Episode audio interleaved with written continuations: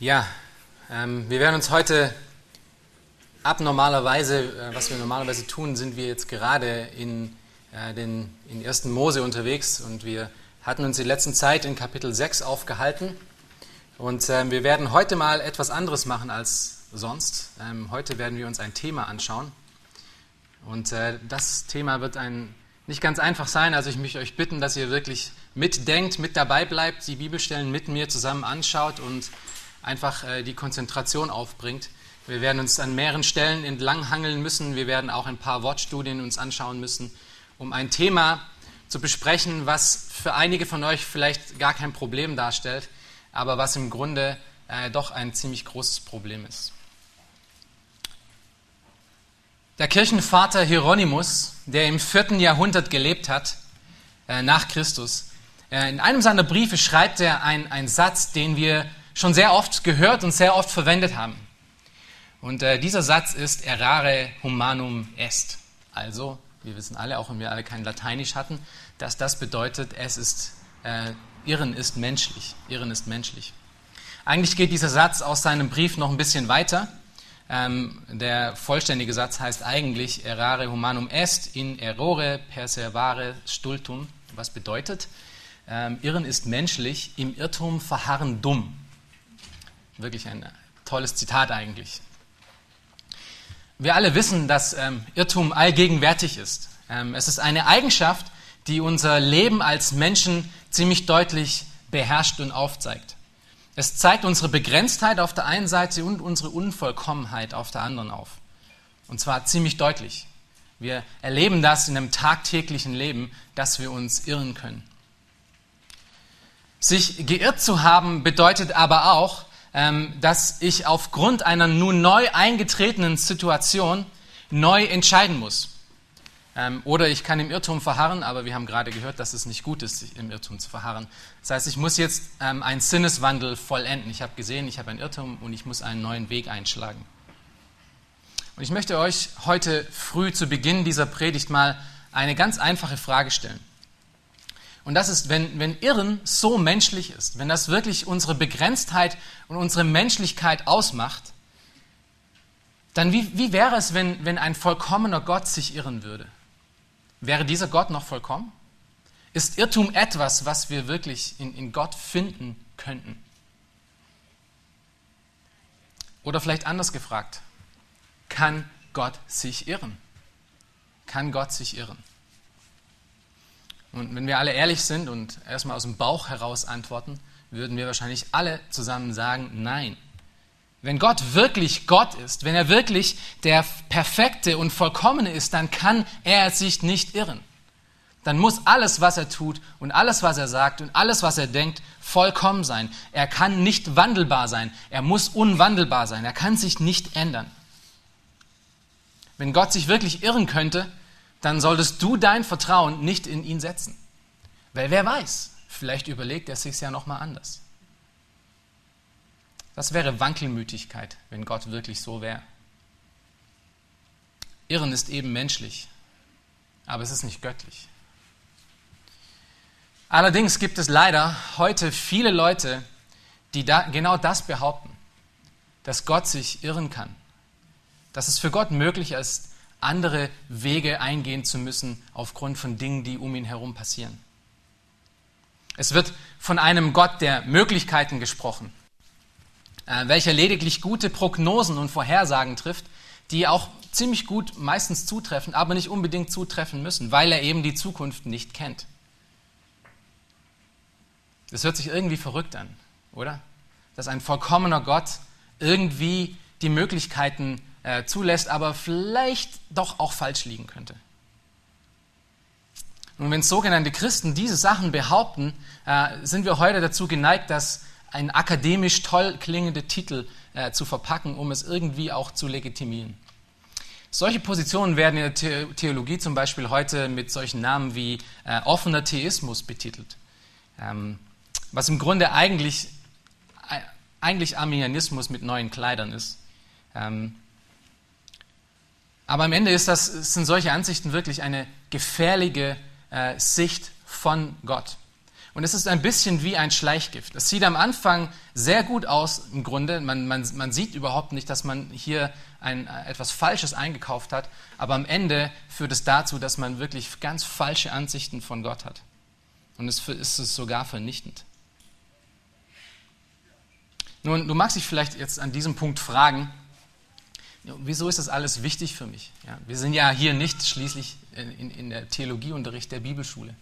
Ja, hier geht es nicht darum, um, um theologische Positionen ähm, gegeneinander zu stellen und äh, die richtige auszuwählen. Ich möchte es dir jetzt sagen und, und später aufzeigen, äh, wie schwerwiegend dieses Thema eigentlich einen Einfluss in unser Leben und unser Denken hat. Es hat ganz praktische Auswirkungen in unser Glaubensleben und es muss ganz praktische Auswirkungen in unser Glaubensleben haben. Wir reden hier nicht über irgendein ein scholastisches Thema, also das hieß, die Scholastiker waren Leute, die sich äh, super theologische Gedanken gemacht haben, wie zum Beispiel, wie viele Engel passen auf den Kopf einer Stecknadel. Ähm, sowas ist extrem wichtig. Nein, das ist nicht so ein Thema, sondern es ist ein Thema, ähm, wo, wo es darum geht, ob ich Gott wirklich vertrauen kann. Ob ich ihm tatsächlich dann vertrauen kann, wie wir es in den letzten Wochen gehört haben, wie im Psalm 23 gesprochen wird, wenn wir in dem dunkel, tiefen, schwarzen Nachttal sind. Kann ich Gott dann vertrauen? Es geht am Ende nicht mehr und nicht weniger um das Evangelium, um Gottes Charakter selber. Wir reden hier über dieses äh, zugegebenermaßen nicht einfache Thema, weil wir uns, ähm, wie gesagt, schon in 1. Mose 6 aufgehalten hatten in den letzten Zeiten.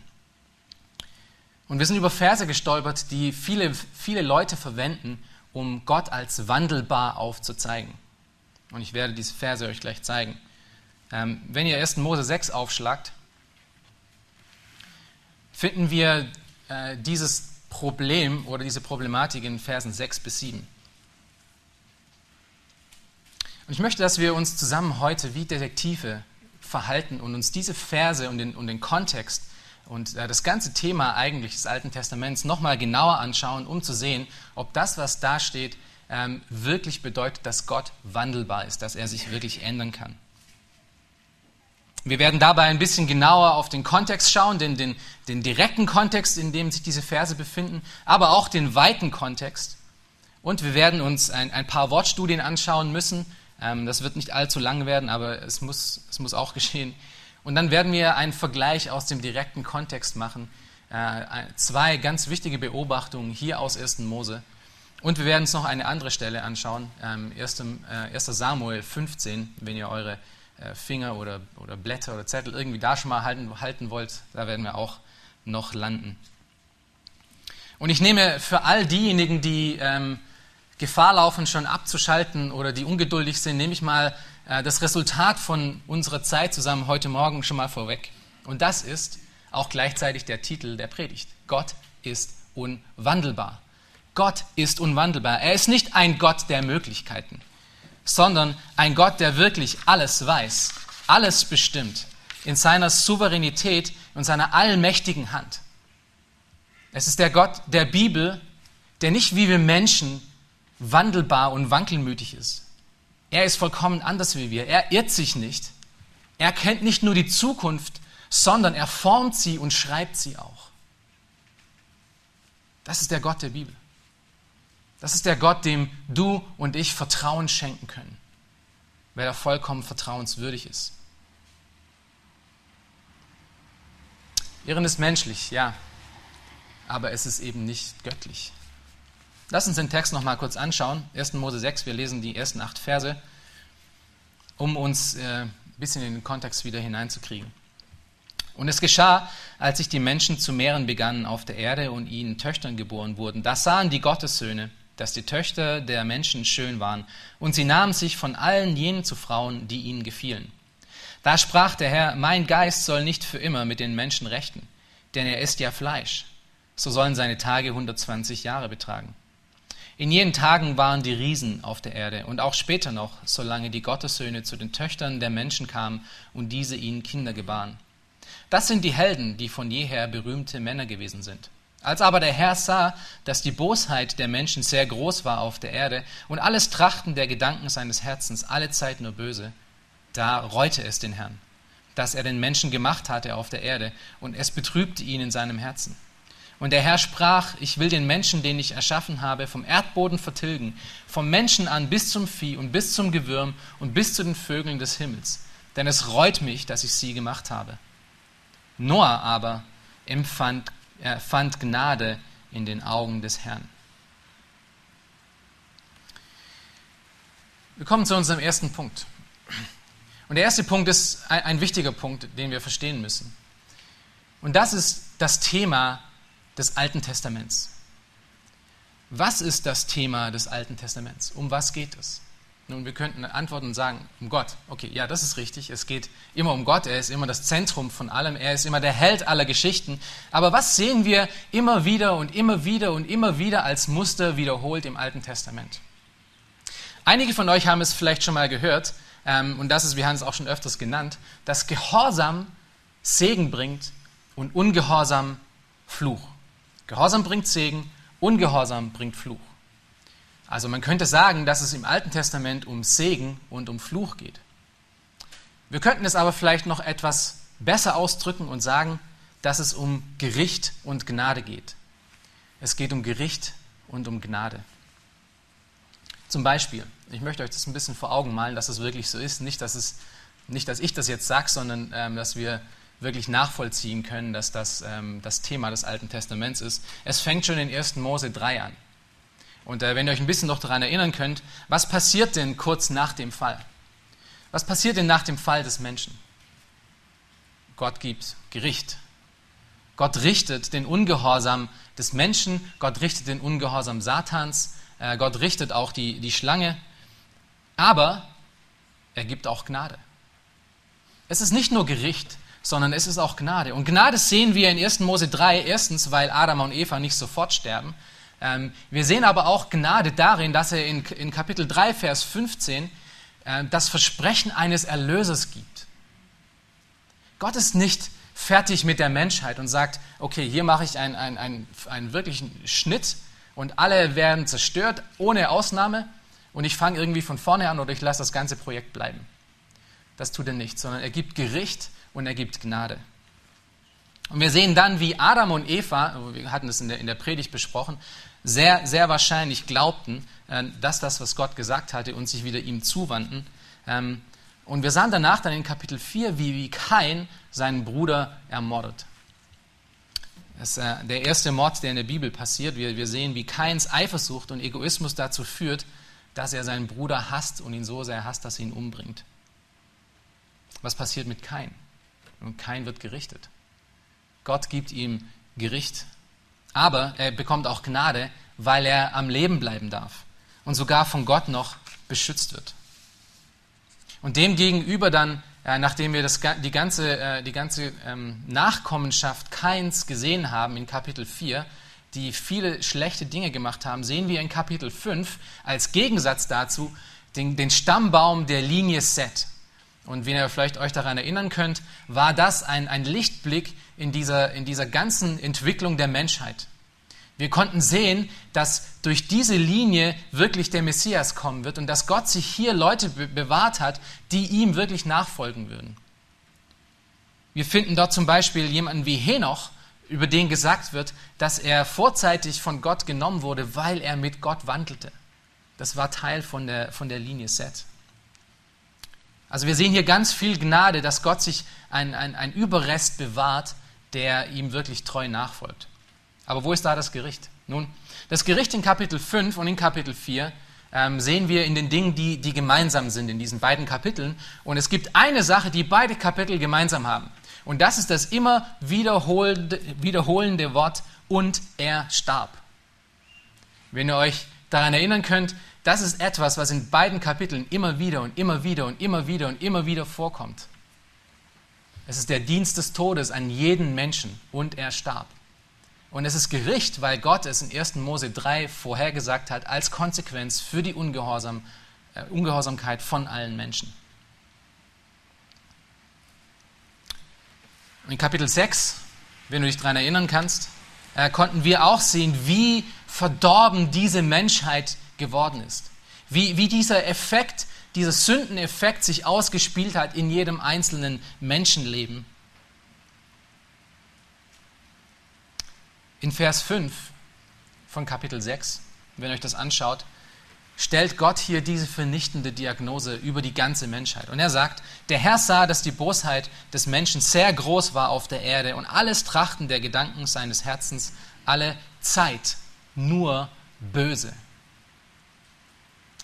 Es ist eine Diagnose über den Menschen, die den Menschen in der Allgemeinheit beschreibt. Er beschreibt hier nicht eine Situation, die auf einmal vorgekommen ist, nicht, dass die Menschen hier etwas getan haben, was die vorherigen noch nicht getan haben, sondern er sagt hier, er macht hier eine absolute Aussage über die Menschheit selber, die vollkommen verdorben ist von Beginn an.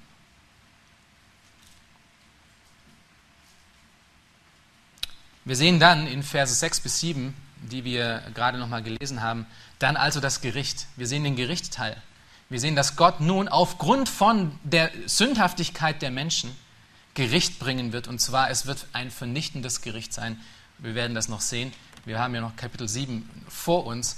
Aber Gott wird die Sintflut schicken ähm, und alles dem Erdboden gleich machen. Aufgrund der Sündhaftigkeit der Menschen. Das ist Gottes Gericht. Aber wo ist dann hier die Gnade? Nun, wenn ihr euch noch daran erinnern könnt, letztens in 1. Mose 6 hatten wir darüber gesprochen, dass Vers 8 hier diese Gnade aufzeigt. Schaut euch das nochmal an. Noah aber fand Gnade in den Augen des Herrn. Noah fand Gnade in den Augen des Herrn. Und wir hatten damals den Punkt gemacht, äh, dass diese Gnade wirklich unverdient ist. Das ist, was Gnade bedeutet. Ähm, das heißt, Gott hat Noah der eigentlich genauso ein Mensch war wie alle anderen, der nichts Besonderes getan hat als alle anderen. Gott hat ihn genommen, ihm Glauben gegeben und er hat ihn zu dieser erhaltenden Linie gemacht, aus dem der Messias kommen wird. Das ist diese, dieses, dieses Muster von Gericht und Gnade, was wir bis, bis jetzt in den ersten sechs Kapiteln eigentlich in jeder Predigt sehen durften. Und dieses Muster sehen wir in jedem anderen Buch der Bibel ebenso. Sowohl Altes Testament als auch Neues Testament, aber vor allem im Alten Testament. Die Geschichte Israels ist übersät mit diesem Thema. Gottes Gnade in der Mitte von Sünde. Gottes Gnade und Gericht in Mitte von Sünde. Und er zeigt sich dadurch immer als gerecht auf. Gottes Gnade und Gottes Gericht zeigt immer, dass Gott vollkommen gerecht ist. Aber wieso tut Gott das alles? Wieso tut er das? Wieso arbeitet Gott immer unverdiente Gunst ein in den Momenten, wenn es am schlimmsten scheint? Die Antwort ist eigentlich ziemlich einfach. Und die Antwort ist die, dass Gott einen ewigen, geplanten Plan hat, einen Heilsplan, den er verfolgt und, im, und schon von Anbeginn der Zeit kennt. Wir lesen das in 1. Petrus 1, in äh, Epheser 1 oder auch in Offenbarung 13. Gott hat von Anbeginn der Welt an diesen Plan schon gemacht und er hat es versprochen. Er hat uns darin eingeweiht, indem er in 1. Mose 3,15 das erste Mal diesen Plan veröffentlicht hat, dass ein Messias kommen wird, dass jemand kommen wird, der die Menschheit erretten wird und er verfolgt gnadenlos diesen Plan. Das ist sein Heilsplan. Und deshalb gibt Gott Gnade jedes Mal in all diesen Situationen. Nicht, weil die Menschen das verdient hätten nicht, weil sie irgendwie an einer Lotterie teilgenommen hätten und jetzt, äh, oh ja, ich darf jetzt bei Gott sein. Oder irgendwelche Werke getan hätten, die sie vor Gott gerecht machen. Nein, Gott gibt Gnade in diesen Situationen alleine, weil er diesen Heilsplan verfolgt, der am Ende auch uns zugutekommt. Gott behält sich immer einen Überrest. Ähm, durch den der Messias kommen wird. Das ist eines von den Dingen, die wir im Alten Testament immer wieder und immer wieder sehen. Und wir sehen, dass es funktioniert hat. Wir sehen, dass, dass Gottes Plan wirklich äh, schnakellos funktioniert. Denn wir wissen, dass er gekommen ist. Wir wissen, dass Jesus Christus gekommen ist und dass er, ähm, äh, dass er wirklich auf die Erde gekommen ist als Mensch, dass er als Mensch am Kreuz gestorben ist und dass er den Weg zu Gott wieder frei gemacht hat. Aber das ist nicht der Ende, äh, das Ende des Planes. Denn Jesus wird wiederkommen. Und Jesus wird bald wiederkommen. Aber dieses Mal, um zu richten. Zu richten die Lebenden und die Toten. Es wird Gnade geben für die, welche ihr, ihr, ähm, ihr Vertrauen auf Jesus Christus gesetzt haben. Und es wird Gericht für diejenigen geben, die ihr zeitlebenslang ihn abgelehnt haben. Wiederum hier das Thema Gnade und Gericht. Bis zur letzten Sekunde dieser, dieser Erdenzeit ist dieses Thema von Gnade und Gericht überall durchgezogen. Das ist wirklich wichtig zu sehen. Das ist wichtig zu sehen, um zu verstehen, ähm, wie wir dieses Problem hier in 1. Mose 6 angehen können. Das Problem, was, wir hier, was ich hier beschreibe, ist, das, äh, ist die Frage, ob Gott äh, Reue empfinden kann, ob, ob Gott Irrtum empfinden kann. Ähm, und dieses Verständnis von, von der überspannenden äh, Geschichte Gottes im Alten Testament ist ein wichtiger Teil davon. Aber zum Kontext nochmal. Wir haben jetzt gerade in, in diesem Punkt, den ich äh, besprochen hatte, ähm, viel von, von dem Kontext, in dem wir uns befinden, schon mitbekommen. Ähm, diese, diese, diese Verse, die in diesem Kapitel stehen, zeigen Gottes Gericht gegenüber einer absolut verdorbenen Welt. Und dass er innerhalb von diesem Gericht durch Noah Gnade schenkt. Und ich möchte euch noch mal ganz kurz daran erinnern, Gottes Gnade, äh, Gottes Gericht kommt aufgrund der Zustand, des Zustandes der Sünde des Menschen. Es ist eben Gottes gerechtes Gericht. Es ist Gottes gerechtes Gericht gegen unbußfertige Rebellen. Kein Mensch hat Gottes Gnade verdient. Keiner hat etwas getan, womit er sich Verdienst kaufen kann. Inklusive Noah. Aber Gott hat ihm Gnade geschenkt. Gott gibt ihm, was er nicht verdient, das ist Glaube und Gottesfurcht. Und das ist das Wort, was wir hier in, Vers 8 in Kapitel 6 sehen. Noah fand Gnade in den Augen des Herrn. Nun, die Verse 6 und 7, wie gesagt, sind nun die Ankündigung des Gerichts und Vers, 6 zeigt, äh, Vers 8 zeigt die Gnade auf. Bevor wir nun aber von der äh, Gnade ähm, bevor nun aber die Gnade Noah er erwähnt wird in Vers 8, spricht Gott zweimal davon, dass er sich reut, dass er die Menschen gemacht hat. Das ist, was in Vers 6 und Vers 7 vorkommt. Also wir sehen, dass, dass Gott schaut, er sieht die Erde, er sieht die Erde vollkommen verdorben, ähm, er schaut auf, ähm, auf das Ganze und er empfindet Reue und dann bringt er Gericht und dann bringt er Gnade. Diese Reihenfolge wird noch wichtig werden.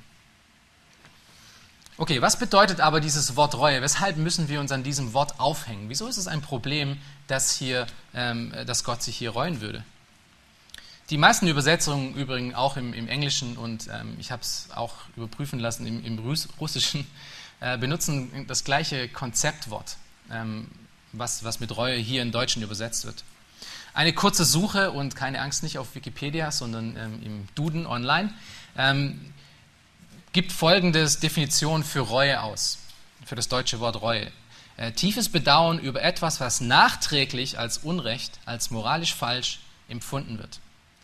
Und das Problem hier mit dem Wort Reue, und wir werden es gleich noch ein bisschen im Detail sehen, ist, dass es nachträglich ähm, gemacht wurde. Es ist etwas, was sozusagen passiert, bevor du es gesehen hast. Reue setzt nämlich ein paar Dinge voraus und da müsst ihr mal zuhören. Reue setzt voraus, dass etwas geschehen ist, was eigentlich so hätte nicht passieren müssen.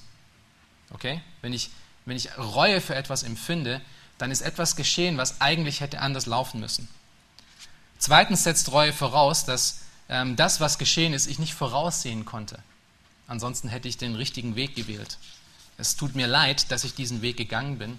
Ähm, ich habe nicht gewusst, dass es so endet, deswegen äh, tut es mir, muss ich Reue tun.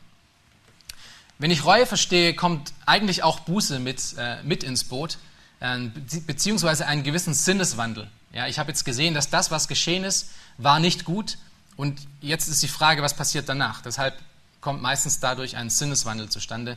Reue und Buße gehen eigentlich Hand in Hand miteinander. Reue ist auch Emotion. Das heißt, ich habe jetzt, oh, ich habe jetzt einen Fehler gemacht. Ähm, und Reue setzt auch Irrtum voraus. Reue setzt Irrtum voraus. Das heißt, ich habe einen Weg gewählt, ich habe etwas getan, was nicht korrekt war. Ich habe vielleicht nicht beste, den besten Weg gewählt. Und jetzt muss ich mich umdenken und vielleicht einen weiteren Weg wählen. Und das würde in diesem Fall bedeuten, wenn Gott wirklich sich reuen könnte, Dass Gott diese absolut verdorbene Menschheit anzieht und sagen würde, oh Mann, das hätte ich wirklich anders machen sollen. Ach, seht, ihr seht ihr das an? Ich hätte das wirklich anders machen sollen. Das tut mir leid, dass ich alles so weit habe kommen lassen. Ich wollte es anders, aber der Mensch hat sich ja äh, hier in diese Richtung entschieden. Äh, es tut mir wirklich leid, dass ich den Menschen gemacht habe. Die Frage ist, hat Gott wirklich so gedacht? Hat Gott wirklich das gedacht? Kann Gott überhaupt so denken? Ich werde die beiden Fragen kurz beantworten. Wenn Gott sich wirklich gereut hat, dann müssen wir zum Schluss kommen, dass Gott wandelbar ist, dass er sich irren kann, dass eben Irren nicht nur menschlich ist, sondern auch göttlich ist. Wir müssen aber auch zum Schluss kommen, dass Gott eventuell nicht wirklich alle Details kennt, dass er tatsächlich ein Gott der Möglichkeiten ist, dass er nur mit Möglichkeiten arbeitet, dass wenn er sagt, du bist mein, dass es möglich ist, dass du vielleicht doch nicht sein bist. Das ist, was eigentlich hier auf dem Spiel steht. Ihr seht, es geht jetzt hier viel mehr als nur um irgendwelche theologische Grammatik. Es geht hier am Ende wirklich um ein Vertrauen im Gott. Kann ich diesem Gott vertrauen? Wenn er sich wirklich reuen würde, könnte ich ihm nicht vertrauen. Weil wer weiß, vielleicht reut er sich über meine Entscheidung. Vielleicht reut er sich darüber, dass er mich gezogen und geholt hat.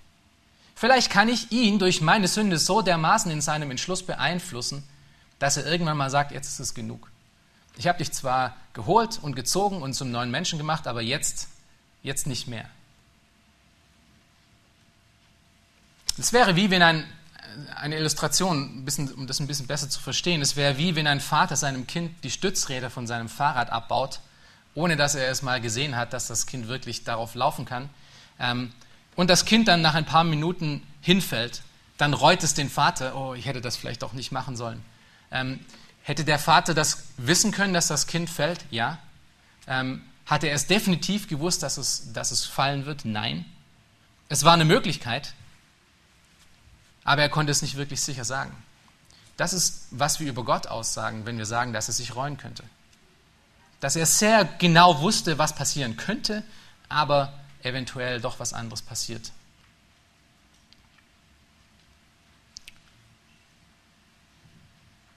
Wir haben nun im Grunde folgende Lösungsmöglichkeiten, um, um dieses Problem zu umgehen. Erstens, Gott wusste nicht genau, was geschehen würde. Und er wurde von diesem absoluten Verdorbenheit der Menschen überrascht. Und das ist, was der offene Theismus eigentlich sagt. Oder zweitens, Gott wusste, was geschehen würde, konnte aber nichts tun, weil der Wille des Menschen diesen Plan durchkreuzte.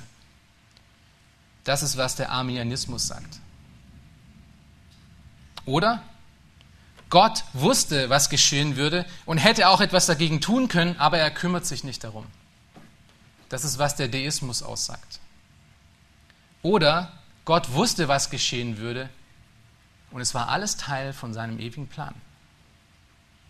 Das ist, was, ich weiß nicht, wie nennen wir es, Biblizismus sagen würde. Nun, welche dieser Möglichkeiten wollen wir wählen? Bevor wir aber zu einem endgültigen Schluss kommen, um, um eine von diesen Möglichkeiten zu gehen, müssen wir uns mal ein bisschen genauer mit diesem Wort beschäftigen. Und jetzt kommt eine kurze Wortstudie. Es wird ein wenig technischer, äh, keine Angst. Ähm, ich werde den Punkt versuchen, wirklich klar zu machen. Das hebräische Wort, was hier hinter dem, dem, dem deutschen Wort Reue steckt, äh, kommt von dem Wurzelwort Naham. Naham. Äh, und dieses Wort kann in unterschiedlich grammatikalischen Farben unterschiedliche Dinge bedeuten. Zum Beispiel trösten, sich selber trösten, bedauern, bereuen, Barmherzigkeit empfinden, Mitleid empfinden. Alles das kann es bedeuten. Und wie ihr vielleicht wisst, äh, kommt es in jeder Sprache vor, dass die, die Form eines Verbs ähm, die Bedeutung beeinflusst. Und so ist es zum Beispiel in unserem Fall so, dass das, dieses, dieses Verb, was wir hier verwenden, ähm, in den Formen von jetzt kommen hebräische Formen, äh, Piel und Pual, ausnahmslos immer trösten bedeutet. Also das Wort heißt in gewissen grammatischen Dingen, die oft vorkommen, immer trösten. Aber in zwei anderen Verbformen, im, im Nifal und im Hipael, heißt es unterschiedliche Dinge. Und zwar ist es dann immer vom Kontext eher abhängig und nicht immer ähm, nur ein einziges, ein einziges Wort. Wenn wir aber zusammenfassend alle Stellen betrachten, die, äh, die dieses Wort Naham verwenden, sehen wir, dass eigentlich immer oder zum, zum Großteil immer die Idee von Trost im Hintergrund mitschwingt. Das ist die Hauptbedeutung eigentlich des Wortes, Naham. Es ist Trost zu, äh, Trost zu haben oder sich selber zu trösten. Dazu, wenn, wenn wir diese Stellen alle beobachten und, und ähm, sehen, dass Gott das Subjekt ist, also Gott derjenige ist, der, der Naham macht, äh, dann ist es immer reflexiv. Reflexiv bedeutet, es geht auf mich zurück. Das heißt, wenn, äh, wenn es sagt, dass Gott Naham macht, dann tröstet er sich selbst. Dann ist er nicht getröstet von außen heraus, sondern er tröstet sich selbst. Hier gäbe es natürlich noch viel zu sagen, aber wir hören da mal auf. Das heißt, Hauptbedeutung des Wortes Naham, das wir hier finden, ist im, im Großteil von dem, äh, was wir in der Schrift finden, äh, hat was mit Trost zu tun. Wenn man sich ähm, im Hebräischen mit Wortstudien beschäftigt, sollte man auch immer die Septuaginta anschauen. Die Septuaginta, wie ihr vielleicht wisst, ist die griechische Übersetzung des Alten Testaments. Das ist immer sehr interessant, weil diese 70 äh, Gelehrten, die, diese, die das übersetzt haben, ähm, viel näher an der Sprache und der Kultur daran waren, wie wir es heute sind. Es ist nicht das letztendliche Amen zu allen Dingen, ähm, es ist nicht Gottes Kommentar und letztendliches Wort zu, zu, allen Übersetzungsfragen im Alten Testament, aber es gibt uns doch eine, eine, eine, eine Idee, wie die Leute damals es gesehen hatten. Und das ist nun wirklich interessant zu sehen, wie die Septuaginta die griechische Übersetzung des Alten Testaments mit diesem Wort Naham umgeht. Es wird nämlich hauptsächlich in den meisten Stellen mit dem griechischen Wort Parakaleo übersetzt. Und das Wort Parakaleo heißt im Grunde ermahnen oder trösten. Zum Beispiel wissen wir ähm, aus dem Neuen Testament, zum Beispiel Johannes 14, dass der kommende Geist, der Parak, äh, Parakletos genannt wird, ähm, der Geist ist unser Tröster. Ähm, also Parak Parakaleo hat etwas mit Trost zu tun. Es gibt aber auch ein griechisches Wort, das die Idee von Reue übersetzt, das die Idee von Sinneswandel übersetzt. Und das ist das Wort Metanoia. Und dieses Wort kommt auch ab und zu mal vor. Aber, und hier ist ein interessanter Punkt, ähm, es kommt in keiner einzige von diesen Stellen vor, wo Gott das Subjekt ist. Jedes Mal, was wir nun als Problemstellen sehen würden, wenn Gott das Subjekt ist, wenn Gott derjenige ist, der Naham hat, hat die äh, Septuaginta das nie mit Metanoia übersetzt. Es gibt eine einzige Ausnahme und die schauen wir uns kurz an. Schlag mal 1 äh, Samuel 15 auf. Und wir wollen hier ein bisschen äh, campieren, ein bisschen Zeit damit verbringen, weil es ist, äh, was, was wir hier sehen als Beispiel, es sehr wichtig, um auch 1. Mose 6 zu verstehen. Vielleicht kurz zum Kontext zu 1. Mose 15, äh, 1. Samuel 15. Äh, schlagt mal Kapitel 8 auf oder haltet eure Finger darin in 1. Samuel 8. Nachdem äh, Israel sich ganz viele Richter über sich ergehen lassen musste, forderte das Volk nun einen König, und in Vers 5 äh, von Kapitel 8 steht es, nach der Weise aller Heidenvölker. Das war keine gute Sache. Wir wollen keinen König haben, genauso wie alle Ungläubigen. Das ist aber, was Gottes Volk jetzt verlangte. Und Gott gibt in Vers 7 von Kapitel 8 das Problem da und sagt, sie wollen nicht mehr mir nachfolgen. Sie wollen nicht, dass ich König über sie bin, deswegen suchen sie sich selber einen König aus.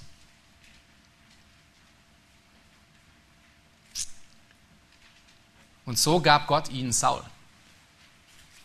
Aber bevor er ihnen Saul als König gibt, genau das, was sie verlangt hatten, warnt er sie durch äh, Samuel nochmal, dass dieser Saul sie in die Irre führen wird. Und das macht er von Kapitel 8, Vers 8 bis Vers 17 durchweg hindurch und erzählt im ganz genauen Detail auf, was dieser Saul mit diesem Volk machen wird und wie sie in die Irre gehen würden. Gott geht hier ganz genau voran. Er, er, spricht hier nicht von Möglichkeiten, sondern er spricht von absoluten Dingen, die passieren werden. Und dann sagt er ähm, am Ende in Vers 18 noch Folgendes, das könnt ihr vielleicht mitlesen. Wenn ihr dann zu jeder Zeit schreien werdet über euren König, den ihr euch erwählt habt, so wird euch der Herr zu jener Zeit nicht hören. Aber das Volk weigerte sich, auf die Stimme Samuels zu hören und sprach, das macht nichts. Es soll dennoch ein König über uns sein. Und so kam es ganz genau so, wie Gott es vorausgesagt hatte. Saul hielt schon bei seiner ersten Aufgabe, die Gott ihm gegeben hatte, in, in Kapitel 15, da könnt ihr jetzt aufschlagen, bei seiner ersten Aufgabe, die Gott ihm gegeben hatte, ähm, hielt er nur die Hälfte der Aufgaben, die Gott ihm gegeben hatte und brachte somit das ganze Volk in Ungehorsam ihm gegenüber.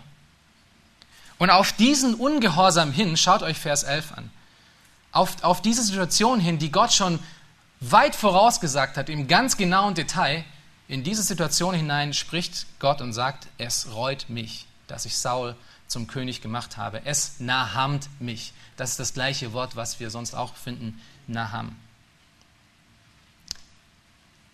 Die Septuaginta übersetzt hier aber nicht mit Metanoia, nicht mit Sinneswandel, nicht mit Buße, sondern sie übersetzt hier mit Parakaleo, mit dem Wort, was eigentlich von Trösten kommt. Sie benutzt aber das Wort Metanoia und zwar etwas später. Schaut euch Vers 29 an.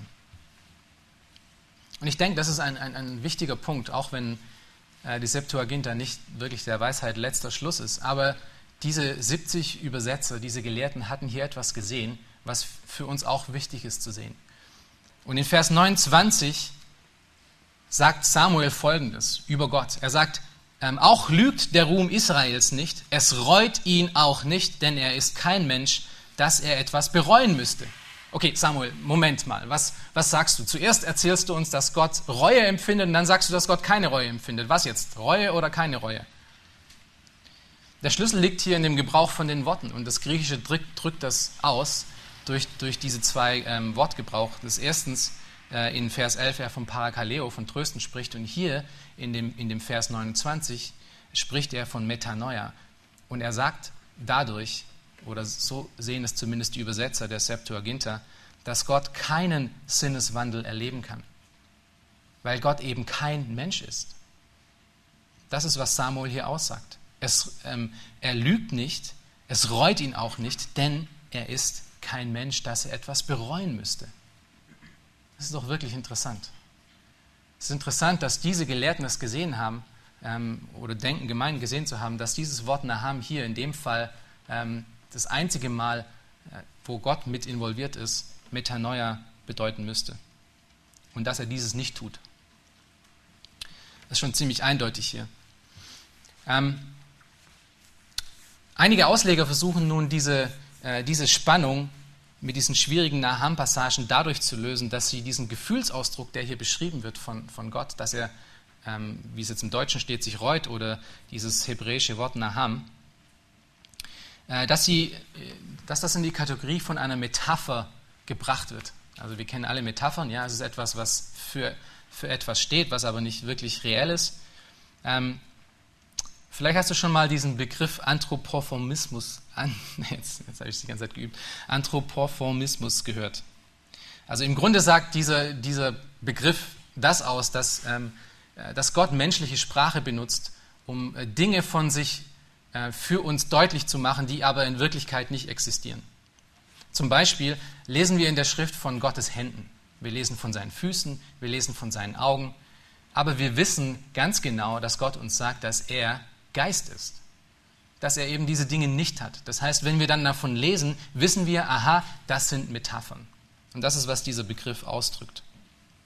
Es gibt aber noch einen anderen Begriff, der etwas Ähnliches versucht auszudrücken. Und das ist der Begriff Anthropopathie. Und ähm, der Anthropomorphismus versucht zu erklären, äh, versucht physische Beschreibungen von Gott zu erklären. Die Anthropopathie versucht Gefühlslagen zu erklären. Und sie versucht auch den Unterschied zu machen und zu sagen, dass hier, sind, hier, hier werden menschliche Emotionen verwendet, die aber Gott eigentlich nicht wirklich hat, sondern die er nur verwendet, damit wir ihn etwas besser verstehen können. Äh, so, so spricht er zum Beispiel dann von Reue, äh, dass Gott nicht wirklich Reue, Reue hat, aber es ist so ähnlich wie Reue. Und für viele ist dann die Lösung, dass dieses Naham, dieses Wort, was hier überall vorkommt, in 1 Samuel und in, in, in 1. Mose, ähm, dass dieses Wort in diese Kategorie fallen muss. Es muss eine Beschreibung von Gott sein für etwas, was, nicht wirklich, äh, was er nicht wirklich durchlebt. Eine Metapher für etwas, was so ähnlich wie Reue ist. Und das ist vielleicht auch nicht so ganz weit hergeholt, weil in 1. Äh, Samuel 15, Vers 29, was wir gerade gelesen haben, wird ja schon gesagt, dass Gott nicht so ist wie die Menschen. Dass Gott nicht wie die Emotionen äh, wie Menschen nachfühlt. Aber die Frage ist vielleicht einfacher, empfindet Gott nichts? Ist Gott der Vater wirklich gefühlslos? Kann Gott keine Emotionen nachempfinden? Ist er gefühlskalt? Und ich möchte behaupten, dass er das nicht ist. Ich möchte behaupten, dass Gott Emotionen nachempfinden kann, aber vielleicht auf eine andere Art und Weise, wie wir sie kennen. Das Problem von dieser Beschreibung mit Anthropomorphismen ist, dass es, nee, dass es, äh, Anthropomorphismen haben sehr gute exegetische Grundlagen. Wir wissen, dass Gott Geist ist, ja? Ich habe schon erklärt. Das heißt, wenn wir von Körperteilen reden, wissen wir, das sind Metaphern. Das Problem ist aber, dass dieses andere, dieser andere Begriff, die Anthropopathie keine solche Grundlage hat. Nirgendwo lesen wir, dass Gott keine Emotionen fühlen kann. Es gibt keine Stelle, die das aussagt. Im Gegenteil, wir lesen ganz viele Stellen, dass Gott Emotionen fühlt. Wir lesen von seiner Wut, wir lesen von seinem Zorn, wir lesen von Mitleid, wir lesen von Barmherzigkeit, wir lesen von Freude und wir lesen eine Beschreibung von seinem Charakter, die mit Liebe einhergeht. Wir wissen, dass Liebe nicht nur Emotion ist, ähm, aber es ist auch das. Gott, nach dem, was wir sehen, kann sowohl sehr wohl Emotionen durchleben. Wir sehen das auf eine Art und Weise auch in dem Leben Jesu ähm, dargestellt, auch wenn er Mensch war und Gott der Vater kein Mensch ist. Aber trotzdem ist er 100% Mensch, 100% Gott und er erlebt alle Emotionen durch, die wir Menschen auch haben, mit einem einzigen großen Riesenunterschied ohne Sünde. Es gibt also doch eine Art und Weise, wie Gott Emotionen nachfühlen kann, die unseren ganz ähnlich sind, aber ohne Sünde. Und das Wort hier, dieses Wort Naham, von dem wir hier sprechen, ist im, im Grunde eigentlich wirklich ein emotionales, ein ziemlich emotionales Wort. Und es ist deshalb nicht wirklich einfach damit getan, um zu sagen, ja, wir, wir, wir ähm, verfrachten dieses Wort in die Kategorie Metapher. Ähm, das wäre wirklich zu einfach und nicht wahr von dem Text. Wie, wie sollen wir es dann verstehen? Und hier komme ich dann zum letzten Punkt. Ich möchte, dass wir nochmal zu 1. Mose 6 zurückgehen. Wir werden jetzt hier im direkten und ähm, erweiterten Kontext eine Antwort finden, die wir auch in 1 Samuel 15 finden werden. Und alle anderen Problemstellen damit. Wir werden hier ein paar Beobachtungen machen, die wirklich wichtig sind. Erstens hatte ich schon gesagt, die Reihenfolge, wie Gott äh, dieses Gericht ansagt, ist sehr wichtig. Im Kapitel 6 ähm, bis hin zu Noah, das Kapitel 6 lässt sich folgendermaßen vereinfachen. Erstens sehen wir in Kapitel äh, in, in, Versen 1 bis 5 die absolute Verdorbenheit des Menschen ähm, bis zum ähm, ist als Dauerzustand beschrieben. Äh, wir sehen in, in Vers 5 bis 6, dass Gott äh, sich nahamt. Wir sehen in Vers 7, dass Gott dann Gericht über die ganze Schöpfung bringt und dann nochmal von Naham spricht. Äh, und dann sehen wir in Vers 8, dass Gott Gnade gegenüber Noah gibt. Und dieses Emotionswort ähm, passiert Gott aufgrund der Verdorbenheit des Menschen vor und während der Gerichtsverkündigung, aber auch vor der Ankündigung der Gnade. Das heißt, es passiert aufgrund von dem, was geschehen ist, und es passiert vor der Ankündigung von Gnade. Die Reihenfolge ist wichtig. Zweite Beobachtung, und schlag da mal Kapitel 8 auf, einfach eine Seite vorblättern. Kapitel 8, Vers 21. Und hier kommen wir nun zum, zum Krux von 1. Mose 6 und ähm, einen Lösungsansatz, den wir auch auf 1. Samuel 15 anwenden können. Es ist wirklich ein interessanter Vers, den wir hier in Vers 21 sehen. Äh, vielleicht nochmal zum Kontext in Kapitel 8. Wir befinden uns hier nach der Sintflut. Äh, die Arche ist auf trockenem Boden angekommen. Die Menschen sind alle ausradiert worden, bis auf diese acht Seelen, die aus der Arche kommen. Es ist wirklich nun Zeit für einen Neuanfang. Gott hat Gnade walten lassen, indem er sein Gericht bis zu Ende wirklich äh, gebracht hat, aber aufgehört hat. Noah ist deswegen froh. Und er versteht es, dass Gott derjenige ist, der diese Gnade gebracht hat Und wir sehen das in Vers 20, wenn ihr das kurz anschaut. Was tut Noah da? Er baut Gott einen Altar, um ihn anzubeten, auf dem er Opfer darbringen wird. Und dann geschieht Folgendes in Vers 21. Wir lesen das kurz zusammen. Und der Herr roch den lieblichen Geruch, und der Herr sprach in seinem Herzen, ich will künftig den Erdboden nicht mehr verfluchen, um des Menschen willen, obwohl das Trachten des menschlichen Herzens böse ist, von seiner Jugend an. Auch will ich künftig nicht mehr alles Lebendige schlagen, wie ich es getan habe. Das ist wirklich faszinierend. Ähm, was tut Gott hier? Er verspricht, dass es niemals einen zusätzlichen Fluch geben wird zu dem, der schon existiert, äh, wie er in 1. Mose 3 gegeben wurde. Und er verspricht, dass er das Gericht auf diese Welt nicht mehr auf die gleiche Art und Weise bringen wird, wie er es hier mit der Sintflut getan hat. Aber wieso sagt Gott das? Ist dir vielleicht aufgefallen, was er hier über diese acht Leute sagt? Und über alle, die nach ihnen kommen? Die Sache des Menschen hat sich eigentlich im Grunde gar nicht geändert. Egal wie krass Gottes Gericht gegenüber der Menschheit war. Das menschliche Herz ist immer noch das gleiche geblieben. Schaut euch den Vers 21 nochmal an, in der Mitte davon. Was sagt er über diese acht Menschen und alle anderen aus? Obwohl das Trachten des menschlichen Herzens böse ist. Von Jugend an. Das Herzen des Menschen ist böse, zu jeder Zeit, egal was Gott hier vorher getan hat. Jetzt nun die Frage, wenn Gott, und da müsst ihr ein bisschen mitdenken, wenn Gott in Kapitel 6 Reue empfunden hat für den Weg, den er gewählt hat. Und dass diese Menschheit so verdorben geworden ist, wie kommt er dann dazu, um in Kapitel 6 Gericht zu bringen und in Kapitel 8, wo sich eigentlich überhaupt noch nichts geändert hat an dem Grundsatz des Menschen, zu sagen, jetzt ist er auf einmal freudig darüber. Das wäre doch völliger Wankelmut. Wenn, wenn, er, wenn er aufgrund äh, von, von ihrer Sündhaftigkeit und, und dieser Diagnose des absoluten Bösen äh, sich reut und Gericht bringen muss, wie kommt er dann in Kapitel 8 dazu, um zu sagen, er ist nun, ähm, er ist nun freudig darüber?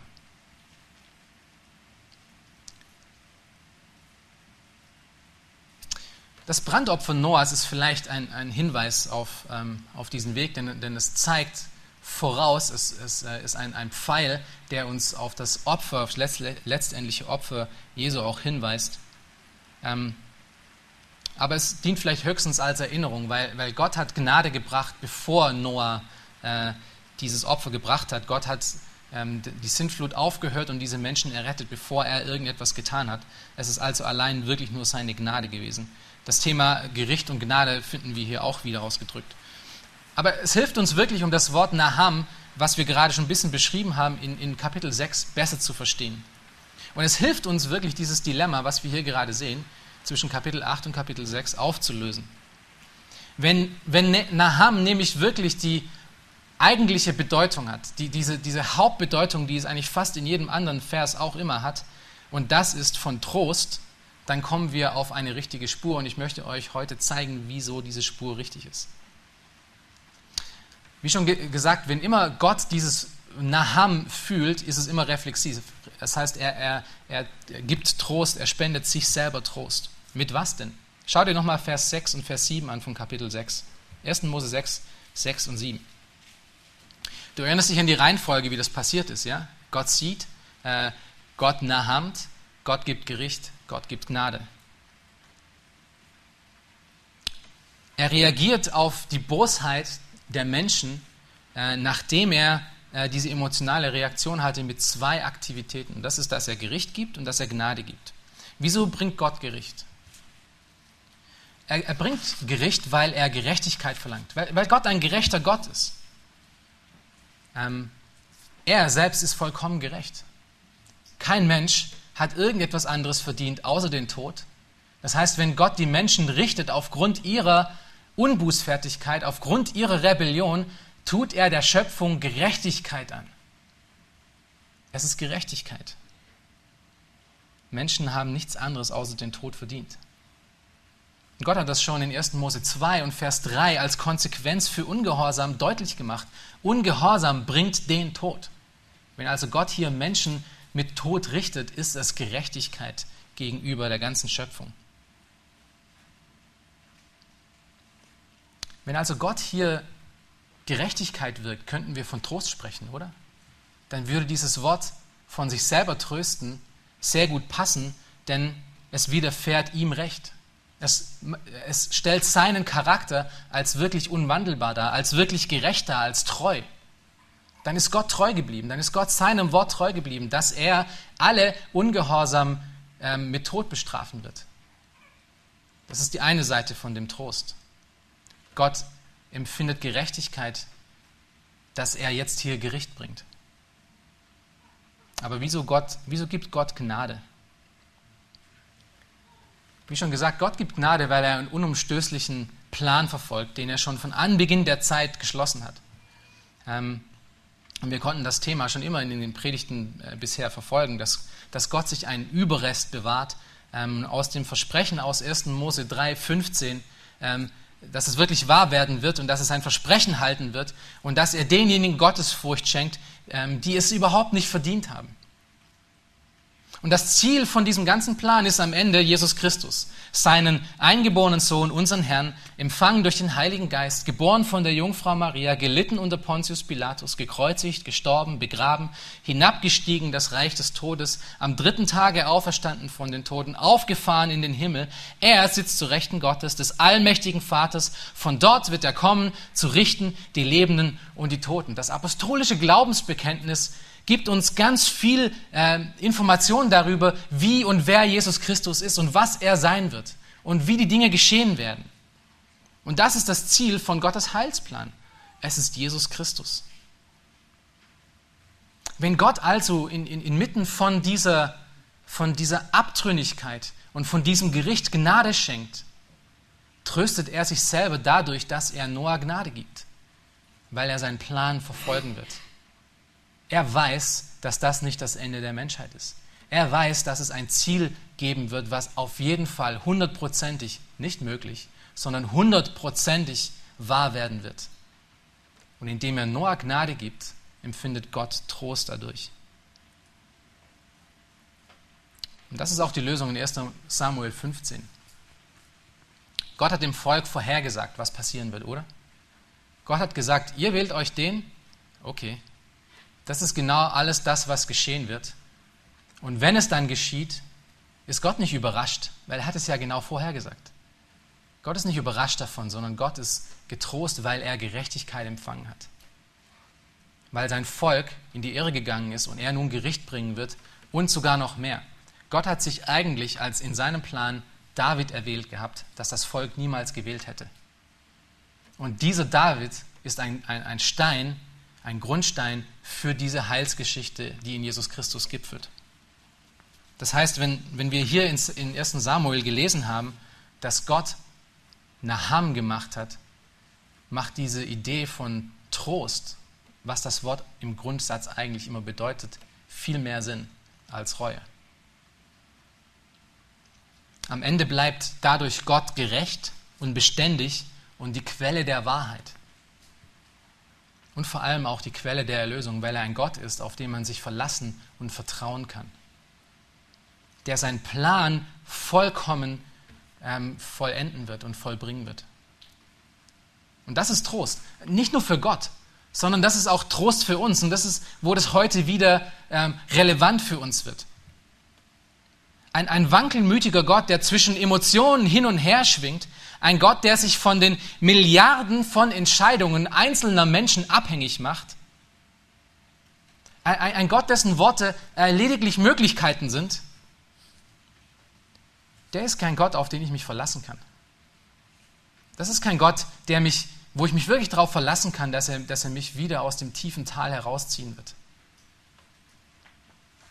Und somit ist es auch für uns Trost zu wissen, dass der Gott der Bibel eben nicht so ist, sondern dass er völlig als Teil von seinem Plan alle Dinge wirkt und dass diese Dinge in, als Teil von der Gerechtigkeit ähm, in dieser Welt auch funktionieren. Es ist somit Trost zu wissen, dass der Gott der Bibel eben nicht so wie wir Menschen ist. Er ist vollkommen vertrauenswürdig, stärker und mächtiger als all unsere Sünde. Und er ist somit damit mächtig, um zu retten. Und abschließend möchte ich ein paar Stellen vorlesen, die im Grunde genau das aussprechen, dass Gott nicht wandelbar ist, also nicht Sinneswandel vollziehen kann. Und diese Stellen sind so dermaßen eindeutig, dass sie uns alleine das schon hätte, hätte gereicht, um, um, um dieses Thema zu klären. Die eine Stelle finden wir in Malachi 3, Vers 6, und ihr kennt sie vielleicht. Ähm, dort steht, denn ich, der Herr, verändere mich nicht. Deshalb seid ihr, Kinder Jakobs, nicht zugrunde gegangen, weil Gottes Versprechen wahr bleiben. 4. Mose 23, Vers 19. Gott ist nicht ein Mensch, dass er lüge, noch ein Menschenkind, das ihn etwas gereuen würde. Das gleiche Wort hier. Was er gesagt hat, sollte er es nicht tun. Was er geredet hat, sollte er es nicht ausführen. Und die Antwort ist ja. Alles, was er gesagt, alles, was er geredet hat, wird ganz genau, wie er es gesagt und geredet hat, passieren. 1. Samuel 15, 29 hatten wir schon gelesen. Auch lügt der Ruhm Israels nicht. Es reut ihn auch nicht, denn er ist kein Mensch, dass er etwas bereuen müsste in Jesaja 46, Vers 10. Ich verkündige von Anfang an das Ende und von der Vorzeit her, was noch nicht geschehen ist. Ich sage, mein Ratschluss soll zustande kommen und alles, was mir gefällt, werde ich vollbringen. Wenn Gott wirklich seine Meinung ändern könnte oder ein Mensch seinen Plan durchkreuzen könnte, wenn, wenn er Fehler machen würde, dann wären all diese Stellen, die wir gerade gelesen haben, Lügen. Dann wären all diese Stellen nutzlos. Denn all diese Stellen sagen genau das Gleiche aus. Gott ist in vollkommener Kontrolle. Er tut alles nach seinem Willen. Er irrt sich nicht. Es gibt keinen Plan B. Es ist dann problematisch zu sagen, dass wir Gottes Plan irgendwie durchkreuzen könnten. Es ist nicht nur problematisch, weil wir das gerade gelesen haben, sondern weil wir schon die, das Wortstudium gerade gesehen haben, weil wir das Thema gesehen haben, die kontextbezogenen Beobachtungen und die relevanten Passagen, die müssen wir alle ganz gepflegt ignorieren, um diesen Punkt machen zu können, dass wir irgendwie doch Gottes äh, Plan durchkreuzen könnten. Das ist problematisch, weil wenn das wirklich wahr wäre, dann wären solche Aussagen wie in Römer 8 Vers 28 bis 31, die Paulus trifft, dann wären diese Aussagen vollkommen nutzlos. Weil Paulus sagt hier, wir wissen aber, dass denen, die Gott lieben, alle Dinge zum Besten dienen, denen, die nach dem Vorsatz berufen sind. Denn, und er gibt hier den Grund, die er zuvor ersehen hat, die hat er auch vorherbestimmt, dem Ebenbild seines Sohnes gleichgestaltet zu werden. Das heißt, du und ich, wir sind vorherbestimmt von Gottes ewigen Plan, jetzt in dieser Zeit bis in alle Ewigkeit in, in das Ebenbild Christi verändert zu werden. Das ist eine vollkommen absolute, sichere Aussage. Das ist keine Möglichkeit. Wenn das eine Möglichkeit ist, wenn Gott sich da vielleicht geirrt hätte, was wäre dann? Wenn Gott sich Dinge reuen, reuen könnte, sich eines Besseren besinnen müsste, vielleicht einen anderen Plan irgendwie machen müsste. Wer, wer, sagt denn nicht, dass dieser Plan Gottes, dass Jesus Christus für mich am Kreuz gestorben ist, dass der vielleicht nicht, nicht genügend ist irgendwann mal? Oder dass durch irgendeines von den Dingen, die ich getan habe in meinem tagtäglichen Leben oder nicht getan habe in meinem tagtäglichen Leben, dass Gott irgendwann mal sagt, okay, jetzt ist, jetzt ist äh, doch genug, ich, ich ändere meine Meinung dazu. Ich habe mich geirrt in deinem Fall. Gott ist nicht ein Gott der Möglichkeiten. Gott gibt nicht ein Wähl dir dein eigenes Abenteuerleben. Das ist, was der offene Theismus sagt. Gott weiß sehr wohl, was geschieht. Und er vollbringt es auch. Und ähm, eine weitere Stelle noch, die, die das aufzeigt, ist Jesaja 41, da werden wir jetzt aber nicht hingehen. Ähm, Gott zeigt dir den Unterschied zwischen den falschen Götzen und zwischen ihm als wahren Gott. Und ratet mal, was der Unterschied ist. Gott weiß die Zukunft. Und zwar ganz genau. Aber ebenso wird es auch in Johannes 14, Vers 29 ausgedrückt. Und nun habe ich es euch gesagt, ehe es geschieht, damit ihr glaubt, wenn es geschieht. Und was sollen sie glauben? Was ist der Punkt vom, vom Johannesevangelium? Dass Jesus Christus der Sohn Gottes ist. Seine Vorhersagen, dass sie wahrkommen, sind Teil davon, um ihn wirklich als Christus zu identifizieren. Wenn das nicht mehr wahr ist, haben wir ein Riesenproblem mit dem Evangelium. Dann haben wir ein Riesenproblem mit der ganzen Schrift. Wenn Gott wandelbar wäre oder ein Sinneswandel durch, durchleben könnte, dann kann ich nicht wirklich von einem seligen Wissen sprechen, dass Jesus mein ist, denn er könnte es sich ja nochmal anders überlegen. Aber Gott sei Dank ist Gott unwandelbar. Und diese Unwandelbarkeit ist die Grundlage für mein Vertrauen, dass ich jeden Tag wieder aufs Neue aufstehen kann und wissen kann, dass trotz all meiner Verfehlungen und trotz all meiner äh, imperfekten Zustände und all meiner Gedanken, dass sein Versprechen wahrkommen wird und dass er das vollenden wird, was er in mir angefangen hat. Deshalb kann ich jeden Tag aufstehen und singen, lobe den Herrn meine Seele. Nicht, weil ich etwas getan habe dazu, sondern weil ich weiß, dass Gottes Versprechen vollkommen wahr ist, dass ich auf ihn bauen kann, der alles in seinen Händen hält, der nicht wankelmütig ist, der, ist, der nicht ist wie ich, der sich nicht irgendwann mal die Sache anders überlegen wird, sondern ich weiß, er hat mich erkauft, weil ich es nicht verdient habe. Und ich bin für ein, für alle Mal sein. Nicht, weil ich etwas tun muss dafür, sondern weil er alles getan hat. Und jede Theologie, die das angreift, greift am Ende das Evangelium an. Es ist also nicht einfach damit getan und sagen, oh, ja gut, Gott kann sich reuen. Das ist kein Problem.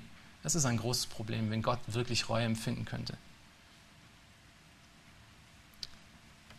Ich möchte abschließen mit 2. Korinther 1, Vers 19 bis 20.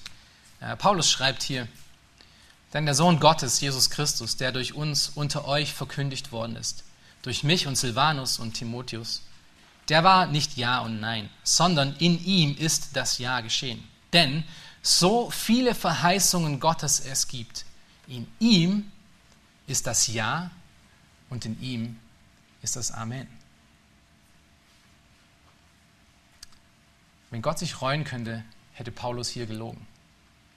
Wenn Gott Sinneswandel empfinden würde, wären diese Versprechen hier nichtig. In Hebräer 13, Vers 8 sagt der Schreiber vom Hebräerbrief, oder wir fangen in Vers 6 an noch, so können wir nun zuversichtlich sagen. Was können wir zuversichtlich sagen? Der Herr ist mein Helfer und deshalb fürchte ich mich nicht vor dem, was ein Mensch mir antun könnte. Okay, wie, wie kann ich mit Sicherheit wissen, dass Gott mein Helfer ist? Und in Vers 8 geht er darauf ein und sagt, das ist der Grund, weshalb. Jesus Christus ist derselbe, gestern und heute und in alle Ewigkeit. Gott ist vollkommen unwandelbar und es ist ein Thema, dass das so zentral für das Evangelium ist, dass wir hier nicht falsch liegen dürfen. Jesus Christus ist derselbe, gestern und heute und in alle Ewigkeit. Und ist das nicht trostvoll? Lass uns aufstehen und Gott danken dafür, dass er uns diese Offenbarung gegeben hat, dass wir in ihm vollkommen vertrauen dürfen. Ja, großer Gott, Vater im Himmel, wir benutzen oft dieses ähm, Adjektiv groß ähm, mit leichten Lippen. Ja, oft äh, reden wir von deiner Größe und von der Gnade, die uns widerfahren ist, als ob wir es verdient hätten. Oft reden wir über dich, als ob du so bist, wie wir sind, aber du bist nicht so, wie wir sind. Du bist vollkommen anders. Ja, du kannst unsere Emotionen nachempfinden und du hast Liebe und, und, und Freude und, und Güte und all diese Dinge, die wir, auch, äh, die wir auch nachempfinden können, aber auf eine Art und Weise, die völlig anders ist. Denn du bist sündlos, du bist fehlerlos, du bist irrtumslos. Herr, und so tun wir gut daran, uns immer wieder daran zu erinnern, Herr, dass dein Wort es sehr deutlich macht, Herr, dass du unwandelbar bist. Und wir danken dir dafür, dass wir diese, äh, diese Worte so klar und so deutlich lesen können. Herr, dass wir uns wirklich darauf verlassen können, dass unsere, unser ewiges Leben, unsere ewige, Sterb, unsere ewige unsterbliche Seele nicht von uns abhängig ist, nicht von den Dingen, die wir äh, jeden Tag tun oder nicht tun, sondern von dir abhängig ist. Ja, wir müssen dir folgen. Ja, wir müssen deinem Wort hören und gehorchen. Ja, wir müssen im Gehorsam leben. Aber wenn du uns erlöst hast, dann können wir wissen, dass wir für alle Ewigkeiten in dir sind, Herr. Und wir danken dir dafür. Und hilf uns, Herr, dass wir dein Wort verteidigen in, äh, auf, auf eine Art und Weise, Herr, dass du ähm, im Zentrum stehst und dass du allen Lob und alle Ehre bekommst, Herr.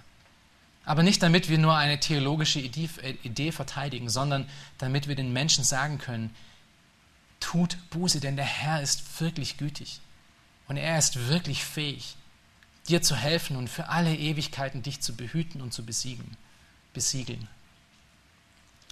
Herr, wir danken dir dafür, dass wir uns heute wieder daran erinnern durften und schenke uns, Herr, diesen Tag äh, Dankbarkeit über diese Wahrheiten in deinem Namen. Amen.